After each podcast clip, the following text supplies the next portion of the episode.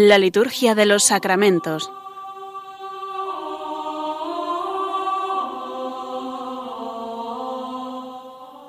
Con el Padre Juan Manuel Sierra.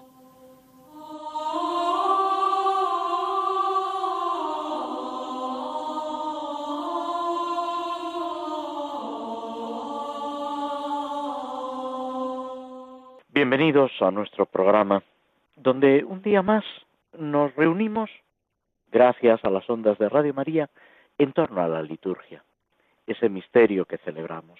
Hoy es un día especial, podemos decir, porque empezamos un nuevo año.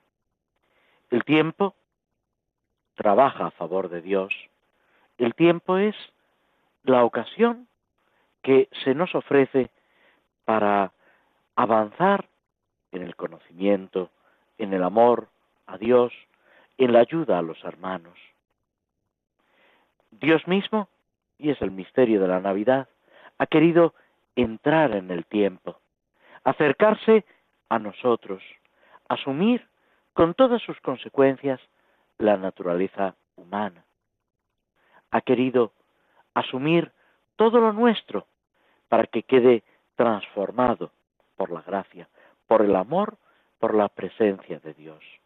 Dios se hace hombre para que el hombre pueda hacerse Dios. Dicho de otra forma, participar de la vida divina. Es esa idea casi machacona que vuelve, viene una y otra vez en la liturgia de estos días del tiempo de Navidad. Es esa invitación a acoger la palabra de Dios, que no es una frase, un mensaje, sino que es una persona divina, la segunda persona de la Santísima Trinidad, el Verbo, el Hijo de Dios, que en las entrañas purísimas de la Virgen María se hace hombre para que nosotros tengamos acceso a Él, para que nosotros podamos acercarnos a Él y vivir en esa comunión de amor con Él. La encarnación el nacimiento de Jesús es un, acontecimiento sorprendente, maravilloso, pero al mismo tiempo sumamente cercano a nosotros. Y terminamos este día uno, la octava de Navidad, esos ocho días, lo mismo que en Pascua, en los que decimos, hoy ha nacido el Salvador del mundo. Es un acontecimiento salvífico, un acontecimiento redentor, de tal categoría que no es suficiente un día para celebrarlo. La Iglesia necesita toda una semana para estar asimilando, para hacer como María, que nos dice el Evangelio, San Lucas, que guardaba todas estas cosas meditándolas en su corazón.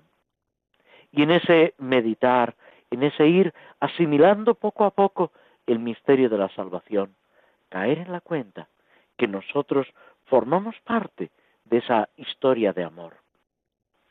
En la Navidad decimos que es momento para expresar el amor, la caridad, la ternura.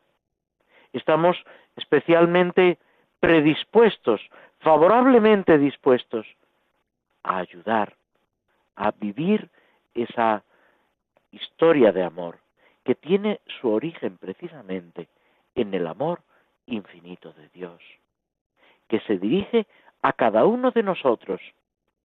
Por eso ya San León Magno, y estamos en el siglo V, dice que Cristo nace para cada uno de nosotros, nace para el santo y nace para el pecador, nace por cada uno y quiere entrar en la vida de cada uno de nosotros y que nosotros entremos también en la vida del Señor.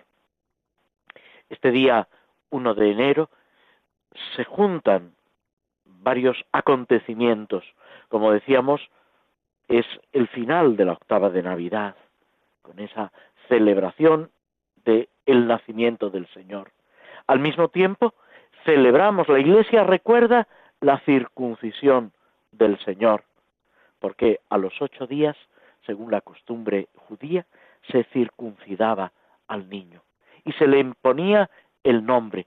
Y a través de ese rito quedaba asociado, pertenecía al pueblo de Israel y a Dios. San José y la Virgen cumplen con toda precisión estos ritos que eran tan importantes para el pueblo judío. Es verdad que va a quedar superado, porque en Cristo todo adquiere una, un colorido diverso, una connotación diversa. Él rompe los límites, podemos decir así, del pueblo de Israel, del pueblo judío. Y eso lo percibiremos con más claridad, si cabe, en la fiesta de Epifanía, de la manifestación a todos, porque todos, como ya habían anunciado los profetas, sobre todo Isaías, también Jeremías, la salvación que llega a través del pueblo de Israel en el que nace Jesús, pero alcanza hasta los confines de la tierra. Pues bien, es en esa circuncisión del Señor cuando se le impone el nombre de Jesús y oficialmente entra a formar parte del pueblo de Israel, el que es cabeza del pueblo de Israel. También celebramos la solemnidad de Santa María, Madre de Dios. La Iglesia nos presenta ese misterio de la maternidad divina de María, que es lo que explica, lo que da sentido, hace posible, podemos decir, todo lo demás que existe en María, todos los privilegios, si lo queremos llamar así, su inmaculada concepción, su asunción a los cielos, la virginidad, todo está en función de esa maternidad divina para la que Dios la había elegido a ella desde toda la eternidad. Ese sueño, esa ilusión de Dios que es la Santísima Virgen María. Es un día para contemplar a María con Jesús y a Jesús con María y al mismo tiempo asociarnos mediante la contemplación, mediante la oración, mediante la adoración a ese niño que nos viene por manos de María. Participar de esa salvación. Ese título tan querido en la Iglesia en los primeros siglos, Madre de Dios. Ella es Madre de Dios, porque es Madre de Cristo en cuanto hombre, pero la maternidad se refiere a la persona y la persona es divina. Por eso María queda asociada a Dios de una forma singular, especialísima, única. Todo lo que digamos es poco, pero a nosotros se nos invita a contemplarlo, a contemplar ese misterio abriéndonos a la acción de Dios. Y también, como hemos dicho al principio, este día primero del año, y se recoge sobre todo en las lecturas, en la primera lectura y en la bendición final, es una ocasión para comenzar bien el año. Si se debe terminar el año dando gracias a Dios, en muchos lugares es costumbre entonar un Te Deum, esa oración antigua de acción de gracias a Dios por los beneficios recibidos. Es justo, es bueno, es necesario que empecemos el año poniéndolo en manos de Dios. Lo mismo que procuramos empezar la jornada con el ofrecimiento de obras, ofreciéndole al Señor todo lo que durante el día vamos a hacer para que sirva para nuestro bien, para el bien de nuestros hermanos, para la santificación propia y ajena, para extender el reino de Dios. Lo mismo, y más si cabe, al comenzar el año. No sabemos lo que nos irá trayendo. Desconocemos lo que Dios en su providencia tiene establecido. Pero de lo que no podemos dudar es que ese amor de Dios nos va a acompañar en todo momento. Y si le dejamos, nos guiará, como esa estrella guía a los magos de Oriente hasta alcanzar a Jesús niño para poder adorarlo. Habrá acontecimientos que unos clasifiquen como buenos y otros les den el nombre de malos, de negativos. Y sin embargo, en lo uno y en lo otro está esperándonos el Señor, que nos ama y quiere que participemos de su vida divina. Y es lo que nosotros no podemos olvidar, dándole gracias, pidiéndole su ayuda, pidiendo que nos acompañe en el nuevo año que estamos empezando. Con una mirada de fe, de esperanza, de caridad, las virtudes teologales, que proceden de Dios y nos dirigen a Dios. Es curioso, en la liturgia hispano-mozárabe hay una misa para el día uno, la circuncisión del Señor, pero también hay una misa que se suele celebrar al día siguiente, en el inicio del año. Precisamente subrayando ese poner el tiempo en manos de Dios. Una de las oraciones, de las primeras oraciones después de las lecturas, dice, amados hermanos, con las ofrendas que presentamos humildemente, consagremos a Dios el nuevo año que está a punto de empezar y que hoy nos disponemos a acoger.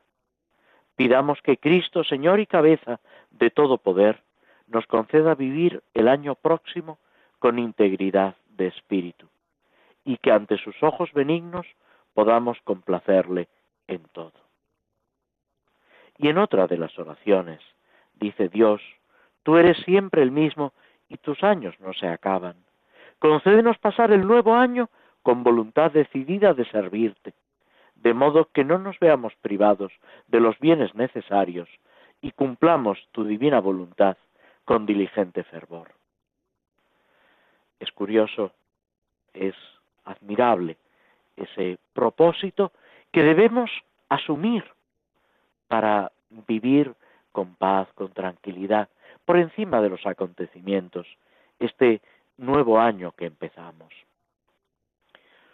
Otra gran solemnidad que tendrá lugar dentro de cinco días es la Epifanía, la manifestación del Señor a todos los pueblos, simbolizado en esa adoración de los magos.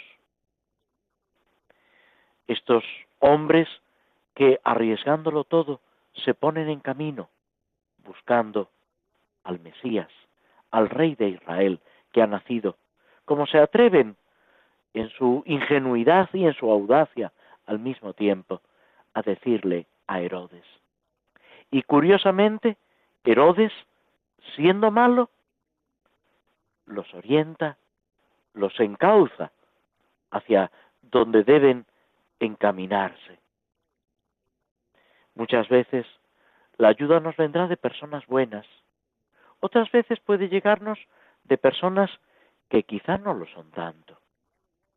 Pero volvemos a esa providencia de Dios que los cristianos de los primeros siglos vivían con tanto realismo, que también hoy en día muchos cristianos siguen viviendo, pero que a veces a nosotros, sobre todo en Occidente, cuando disponemos de tantas cosas, de tantas comodidades, a veces se nos olvida.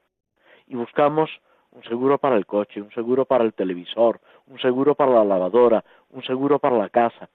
Y no digo que esté mal, pero la verdadera seguridad, la única seguridad, nos la da el Señor. Y no es una seguridad para los bienes materiales, para los acontecimientos, seguro de salud. Pues no, Señor, la salud no está asegurada. Lo que está asegurado prácticamente es la enfermedad. De una forma o de otra aparecerá en nuestra vida. Y lo importante es tener la seguridad que en la salud y en la enfermedad el Señor está a nuestro lado y podemos vivirlo con paz, con alegría y de tal manera que sirva para acercarnos al Señor y para que un día en el cielo, ahí sí, gocemos de la salud plena, de la felicidad perfecta, porque estemos con Dios para siempre. Eso es lo que tenemos que pedirle al Señor y donde tenemos que fijar nuestra mirada y nuestra ilusión. Eso es lo que el Señor nos asegura. En el mundo tendréis luchas, pero no tengáis miedo. Yo he vencido al mundo. Eso dice Jesucristo.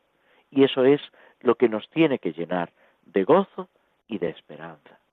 Nos detenemos unos instantes para escuchar algo de música antes de pasar a la reflexión y el comentario sobre los sacramentos en el misal romano.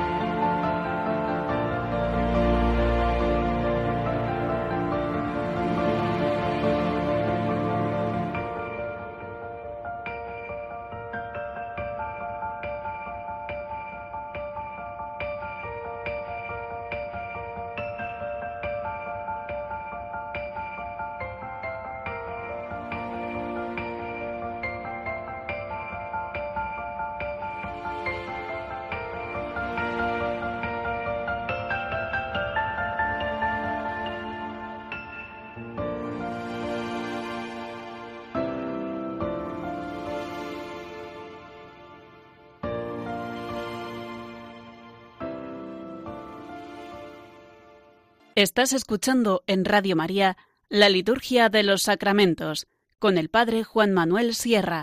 Tomamos una poesía bastante conocida que incluso aparece como himno en la liturgia de las horas en estos días que siguen a la Navidad. Eres niño y has amor. Es de Fray Íñigo de Mendoza. Eres niño y has amor. ¿Qué farás cuando mayor? Pues en tu natividad te quema la caridad en tu varonil edad, ¿quién sufrirá su calor? Será tan vivo su fuego que con importuno ruego, por salvar al mundo ciego, te dará mortal dolor. Arderá tanto tu gana, que por la natura humana querrás pagar su manzana con muerte de malhechor. Oh amor digno de espanto, pues que en este niño santo has de pregonarte tanto, cantemos a su loor. Eres niño y has amor, ¿qué farás cuando mayor? Y tras este poema pasamos a la celebración del matrimonio, a las oraciones que aparecen en el misal romano, en la última edición del misal romano. Habíamos comentado la oración después de la comunión del primero de los formularios que aparecen en el misal. Y llegamos a la bendición solemne al final de la misa. Es una bendición, a diferencia de la bendición sobre los esposos, que es obligatoria, esta bendición no es obligatoria, se puede hacer esta o se puede hacer la bendición común, simple, podemos decir, de cualquier celebración de la misa. La bendición de Dios Todopoderoso, Padre, Hijo y Espíritu Santo. Ahora bien, eh, el misal nos ofrece esta oración más solemne, esta bendición eh, algo más larga, pero de un contenido específico sobre el matrimonio y está recomendado su empleo. No es obligatorio, es el celebrante preparando la ceremonia eh, con los nuevos esposos, quien debe determinar si se hace una u otra de una forma o de otra. Estas bendiciones expresan esa petición a Dios para que bendiga a los esposos, a los que han participado en la celebración, a toda la iglesia. Es una invocación pidiendo esa protección, esa ayuda de Dios que ha descendido ya sobre ellos en el sacramento que han recibido, pero la iglesia sigue pidiendo, intercediendo por ellos, puesto que es algo muy importante. El sacramento que han recibido y la nueva vida que empieza. Es curioso, retomando un poco lo que decíamos en la presentación del programa, la fiesta de Epifanía, la manifestación a todos los pueblos, recuerda también, y así aparece, por ejemplo, en eh, la antífona del Benedictus y del Magnificat, las bodas de Caná, que es otra de, de las manifestaciones del Señor, el primer milagro que él realiza, precisamente en el contexto de un matrimonio, de una celebración de bodas eh, eh, en Cana de Galilea, ese pueblecito cercano a Nazaret. El Señor acoge ese amor de los esposos para transformarlo, para darle el valor de un sacramento. Como sabéis, las bendiciones solemnes suelen tener eh, tres cuerpos y la bendición final. Tres invocaciones que son de una relativa eh, brevedad. En este caso, tal como aparecen en el misal romano, las tres, las tres partes están formadas por mm, tres versículos, no llega a ocupar la línea entera. Y cada una de ellas, eh, a cada una de ellas se responde por parte de la asamblea con el amén, con ese asentimiento que es al mismo tiempo hacer propias las palabras que ha dicho el celebrante. Es como si dijéramos un acto de adhesión con la mente, con el corazón, con toda nuestra vida. Dice así, Dios, Padre Eterno, os conserve en el amor mutuo para que la paz de Cristo habite en vosotros y permanezca siempre en vuestro hogar. Y se responde, amén. Se dirige a Dios, al Padre Eterno, ese Dios grande, enorme, podemos decir, eh, inalcanzable en la concepción del pueblo de Israel, que a través de Cristo llega y se acerca a nosotros.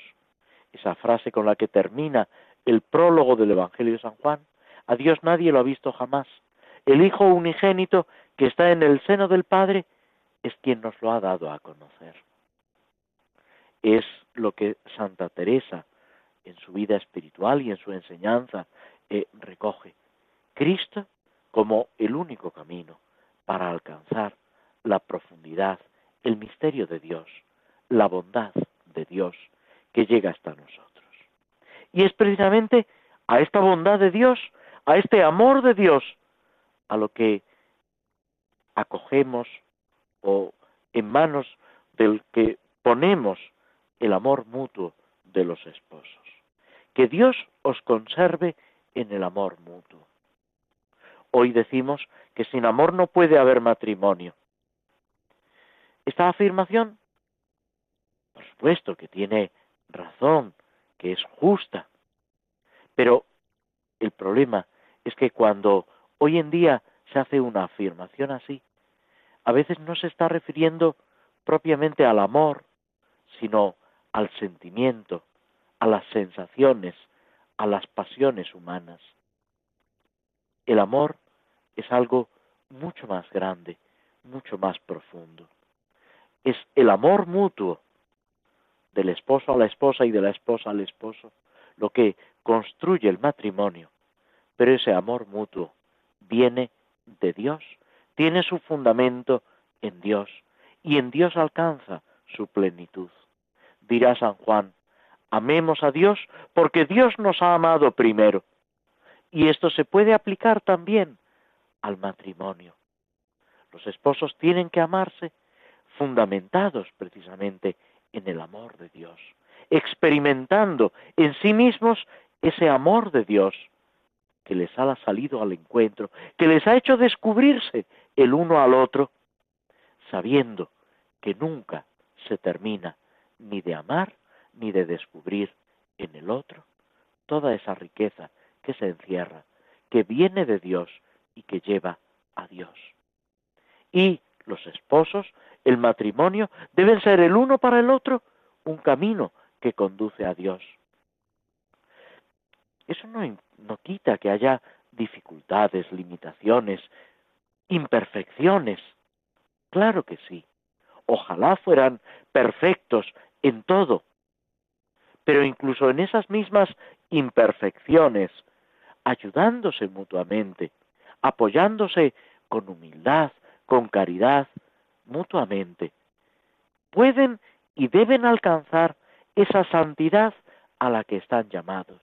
Y desde el momento en que han recibido el sacramento del matrimonio, esa santidad la deben alcanzar juntos. Cada uno, es verdad, de una forma distinta, con un grado o, de una manera diferente, sí, pero juntos apoyándose el uno al otro. Para que la paz de Cristo habite en vosotros. Y ese vosotros se le dice ya a los esposos. Tener paz. El mundo anhela la paz. No lo hemos dicho antes, pero este día 1 de enero es la Jornada Mundial por la Paz. Y muchas veces vemos que en las familias no hay paz, que entre los matrimonios no hay paz. ¿Por qué? Porque no han puesto a Cristo en el centro. Y si se trata de cristianos y no hay paz, vuelvo a decir, es porque no han puesto a Cristo en el centro, porque se alejan de Cristo, porque muchas veces no somos capaces, por nuestros pecados, por nuestro egoísmo, por tantas cosas, de mantener a Cristo en medio de nosotros, la paz de Cristo. Por eso San Pío X decía que sólo se conseguiría la paz de Cristo en el reino de Cristo. Y es lo que tenemos que intentar alcanzar, empezando por los matrimonios, por las familias, en el reducido ámbito en el que nosotros nos movemos. Y así poco a poco la sociedad, las naciones, el mundo entero disfrutará de paz. Y permanezca, la oración deja, si queréis, una cierta ambigüedad. Permanezca siempre en vuestro hogar. ¿A qué se refiere? ¿Al amor mutuo? ¿A la paz? ¿O a Cristo? Yo diría que las tres cosas, porque son inseparables. Si hay verdadero amor mutuo, ahí está Cristo. Y si está Cristo, está la paz de Cristo. Y entonces es cuando la familia se convierte en un verdadero eh, núcleo de vida cristiana, en una escuela de vida cristiana, en una escuela de vida y amor. La segunda de las invocaciones pide que seáis bendecidos en los hijos, encontréis consuelo en los amigos y tengáis verdadera paz con todos. De nuevo la paz, con todos, pero apoyado en los hijos y en los amigos, en los seres queridos. Los hijos es, digamos, la prolongación normal del matrimonio. Si hay amor, si se vence ese egoísmo que siempre nos acecha. Dios ha creado el mundo por amor, porque quería comunicarnos la vida, porque quería compartir con nosotros su corazón, si podemos decirlo así, su existencia, su alegría, su felicidad. pero nos pide que también nosotros colaboremos en esa difusión, en ese extender la vida, la alegría, la paz, la felicidad. Y aquí los esposos tienen una misión, una responsabilidad. Desde el mismo momento de la creación, pero más aún todavía, desde la redención y desde que Cristo ha unido al matrimonio como institución natural esa gracia del sacramento para que sea imagen del amor de Cristo a la Iglesia, una, un amor que da la vida, que se da a sí mismo.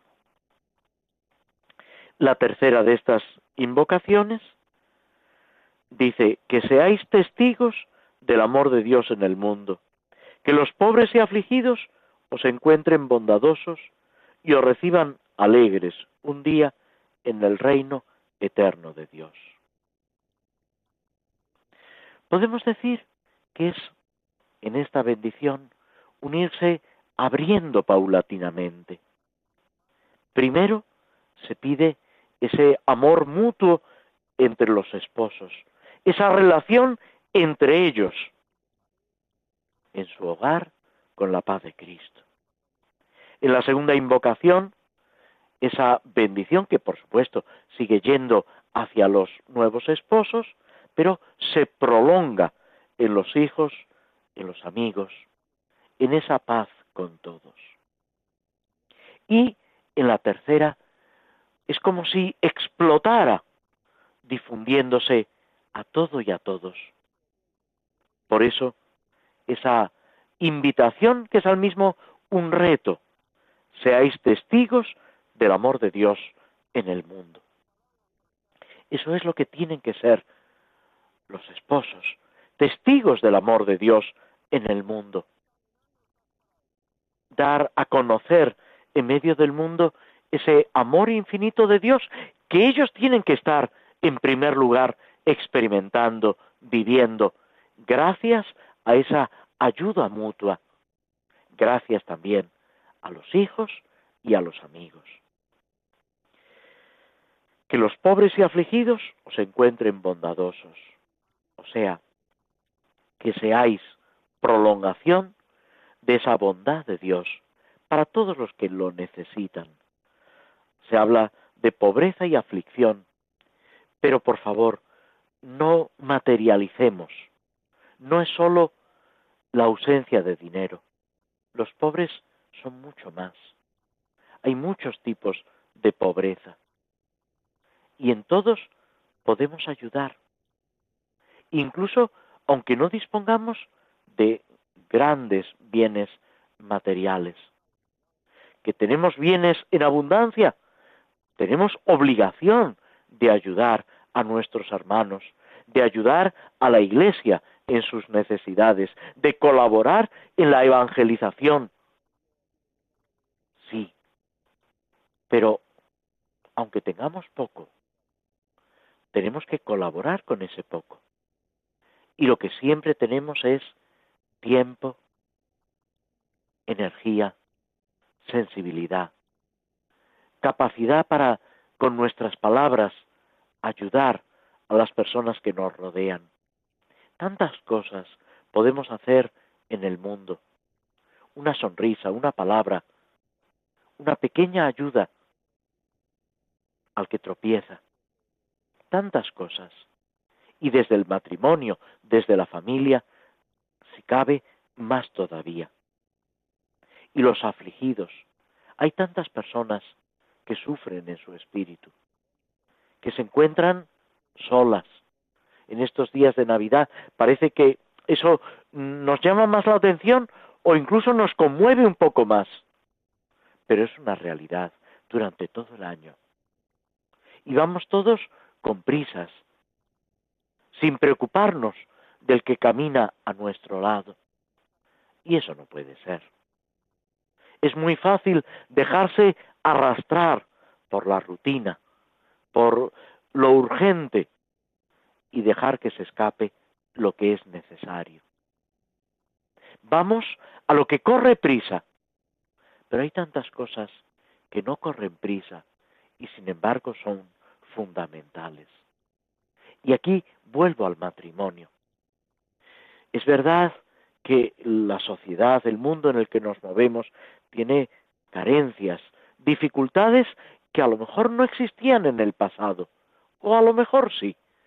Siempre está esa célebre frase de Jorge Manrique, cualquier tiempo pasado fue mejor, y no es verdad. Vivamos este tiempo que el Señor nos da, nos concede, nos regala, pero ocupados en los demás, especialmente en las personas que más queremos, que más nos quieren, a las que más debemos, dedicándoles nuestra atención, nuestro cariño, en los pequeños detalles, en las pequeñas cosas, expresando sin miedo ese afecto, ese cariño. Es así como se edifica la familia, el matrimonio, como se vive y se cuida ese amor, que hay que mimarlo, cuidarlo, irlo desarrollando y afianzando, y que puede perder algo de la emotividad del primer momento, pero que debe ir creciendo en sus raíces, en su profundidad, en su intensidad, en definitiva, aquilatado por la prueba, por la dificultad, por la enfermedad, y así ir construyendo el cielo en la tierra. Así termina la oración de bendición. Un día os reciban todos aquellos a los que habéis hecho el bien, alegres en el reino eterno de Dios. Es mirar al cielo, que es donde todo cristiano debe mirar, sin olvidarse de su compromiso, de su tarea aquí en la tierra. Nos detenemos otros instantes para escuchar algo de música, para escuchar lo que desde la emisora nos quieren decir.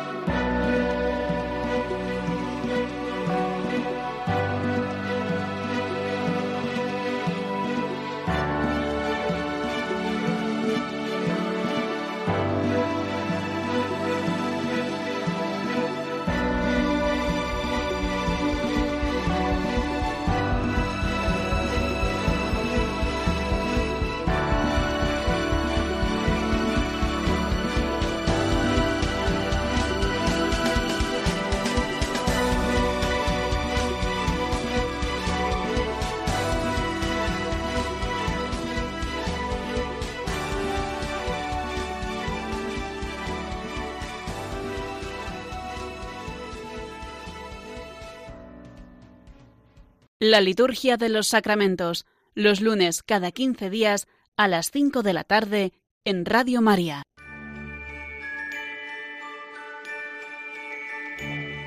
Nuestras peticiones han sido escuchadas, nuestra esperanza ha sido colmada. Un niño nos ha nacido, un hijo se nos ha dado. El Padre no nos podía dar más. Tanto amó Dios al mundo que le entregó a su único Hijo.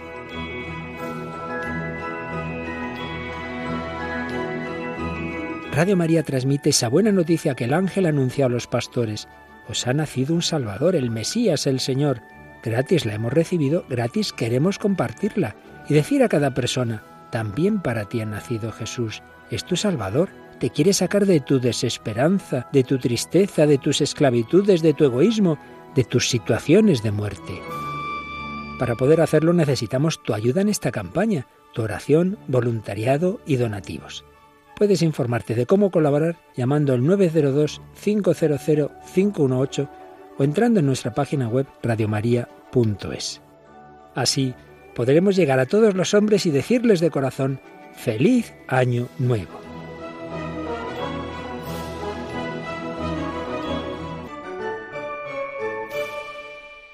Esta llamada de Radio María para colaborar, para ayudar en en la difusión de, del Evangelio, del amor a la Santísima Virgen María. Es un, una invitación, pero es al mismo tiempo un apremio. Esa frase de San Pablo, ay de mí si no evangelizare, la tenemos que vivir. Y a través de las ondas de radio se nos ofrece un medio tremendamente eficaz, delicado, de ayudar a los demás. Es, en la medida en que cada uno pueda, una tarea y una responsabilidad, sabiendo que aquello que valoramos, aquello que es un tesoro para nosotros, debemos intentar darlo a conocer y eh, comunicar a los demás. Y seguimos ahora con el Salmo 15, eh, el Salmo decimoquinto. En los versículos quinto al octavo, el Señor es el lote de mi heredad y mi copa, mi suerte está en tu mano, me ha tocado un lote hermoso, me encanta mi heredad. Bendeciré al Señor que me aconseja, hasta de noche me instruye internamente. Tengo siempre presente al Señor, con Él a mi derecha, no vacilaré. Pues en estos salmos se hace una profesión de amor. No son simplemente palabras bonitas, a pesar de las dificultades. Debemos tener el corazón puesto siempre en Dios, como intentaba el rey David. ¿Hay dificultades? Pues sí. Y sin embargo, es descubrir, como decíamos antes, que el Señor es nuestro bien. Tú eres el lote de mi heredad. Aquí hace alusión a ese reparto de la tierra prometida que se distribuyó entre las tribus de Israel. Pero la tribu de Leví, la tribu sacerdotal, no recibió ningún lote, no recibió una porción de tierra, porque su trabajo, su tarea, no debía ser el cultivo de la tierra, sino el servicio a Dios en el templo. Ellos tenían que ser, en medio del pueblo de Israel, como un signo de la presencia de Dios y de la actitud que todo israelita estaba llamado a tener por encima incluso de ese bien material de la tierra. David no era de la tribu de Leví, sino de la tribu de Judá. Pero al expresar este salmo, hace una opción por Dios, elige a Dios, no para el servicio en el templo, pero sí para una dedicación. Es eh, importante también, se leía al final del tiempo de Adviento, en el cuarto domingo, como eh, David quiere construir una casa, un templo al Señor. Y el Señor le dice, no, no eres tú quien me va a construir un templo, sino que soy yo el que edifico tu casa. Y se refería no sólo al templo material que luego lo edificará Salomón, hijo de David, sino sobre todo a esa dinastía que culmina en Jesucristo, con esa salvación plena de Dios. Quien a Dios tiene, dirá Santa Teresa, nada le falta. O, como dice San Juan de la Cruz, yo no tengo ganado y ya no tengo otro oficio, que ya solo en amar es mi ejercicio. Ese es el ejercicio al que está llamado el salmista, y está llamado también todo cristiano, que espiritualmente tiene que poner a Dios, a Jesucristo, en el centro. La parte de mi heredad y mi copa. La copa es donde se echaban las suertes, donde se hacían los sorteos. También era el imagen de la felicidad. el padre de familia, es el que servía el vino, después de haber tomado el mismo, en primer lugar, de ese cáliz. También aquí se expresa esa opción fundamental por Dios, por encima de todo. Y se experimenta con amor, con alegría. El unirnos al Señor es algo que debe producir en nosotros una inmensa alegría. Me encanta mi heredad. Bendeciré al Señor. Tengo siempre presente al Señor.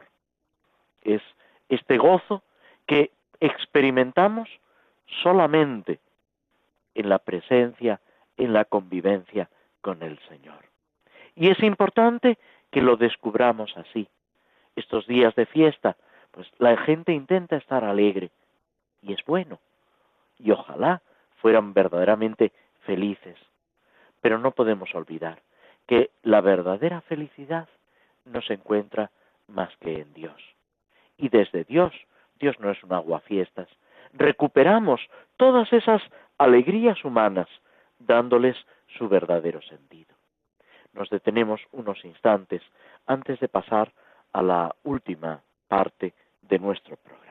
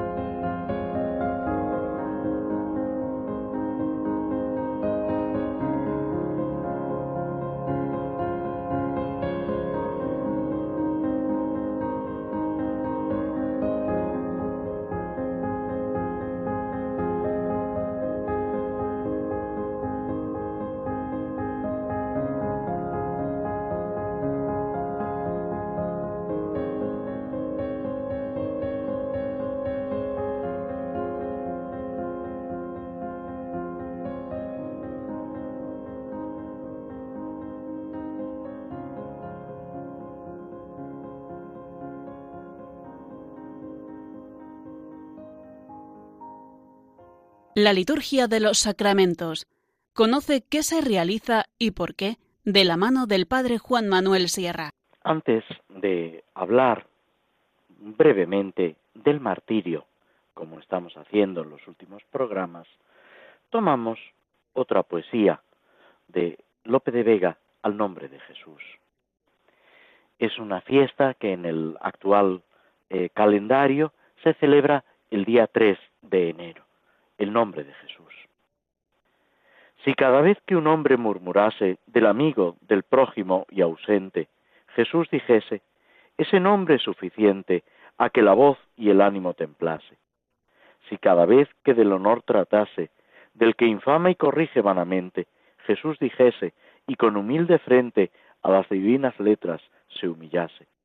Es imposible que el furor más ciego y la venganza más soberbia y loca, con tal rocío no templase el fuego. Que el nombre de Jesús tanto provoca amar a Dios y al prójimo que luego penetra el corazón desde la boca.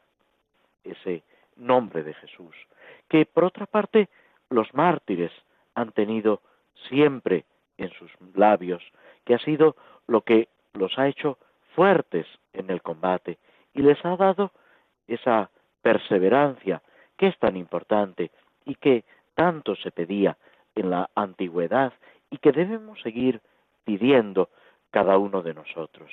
La santa perseverancia, esa eh, permanencia, ese mantenernos en el amor de Dios.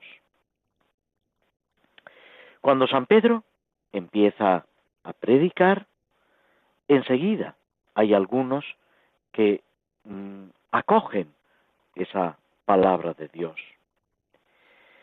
Y sin embargo, inmediatamente se desata la persecución.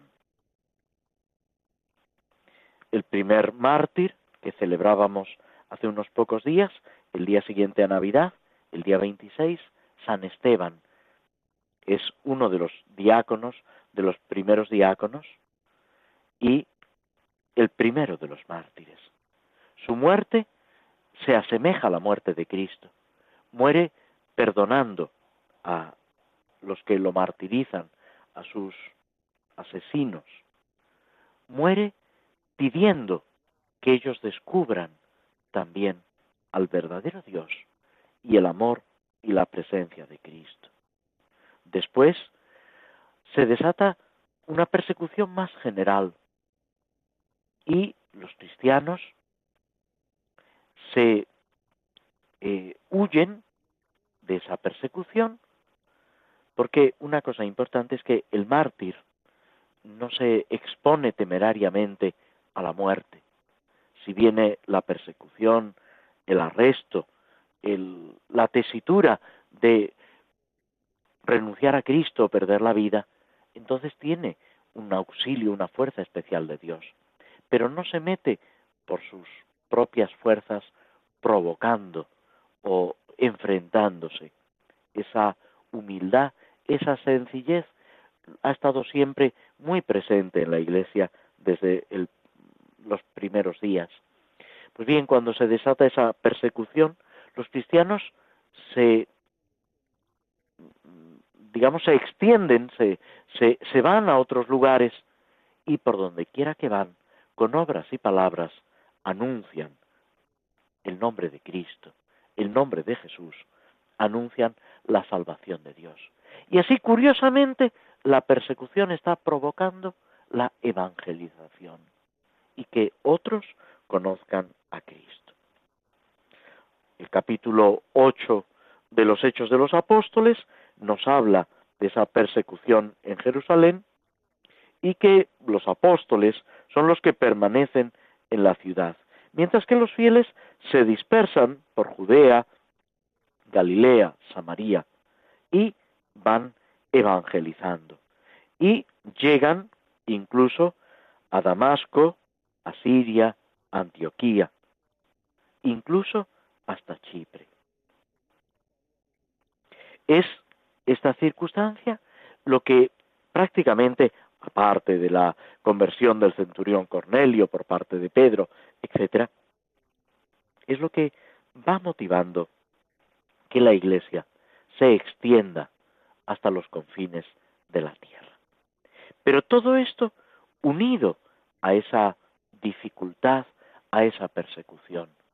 Lo que dirá San Pablo en una de sus cartas, cuando me siento débil, entonces soy fuerte. La fuerza de Dios se manifiesta en la debilidad. Y así tenemos que vivirlo también en cada uno de nosotros, alegres y gozosos cuando sufrimos por el nombre de Cristo, aunque sea en cosas pequeñas, cuando en una o en otra ocasión se nos ofrece la posibilidad de dar testimonio del amor y de la presencia de Cristo en medio de nosotros. Con esto nos despedimos de todos vosotros, deseándos de todo corazón un santo, feliz y próspero año 2018, un año en el que crezcamos en santidad, en amor a Dios y al prójimo. Hasta el próximo programa que Dios mediante tendrá lugar el lunes 15 de enero. Muy buenas tardes.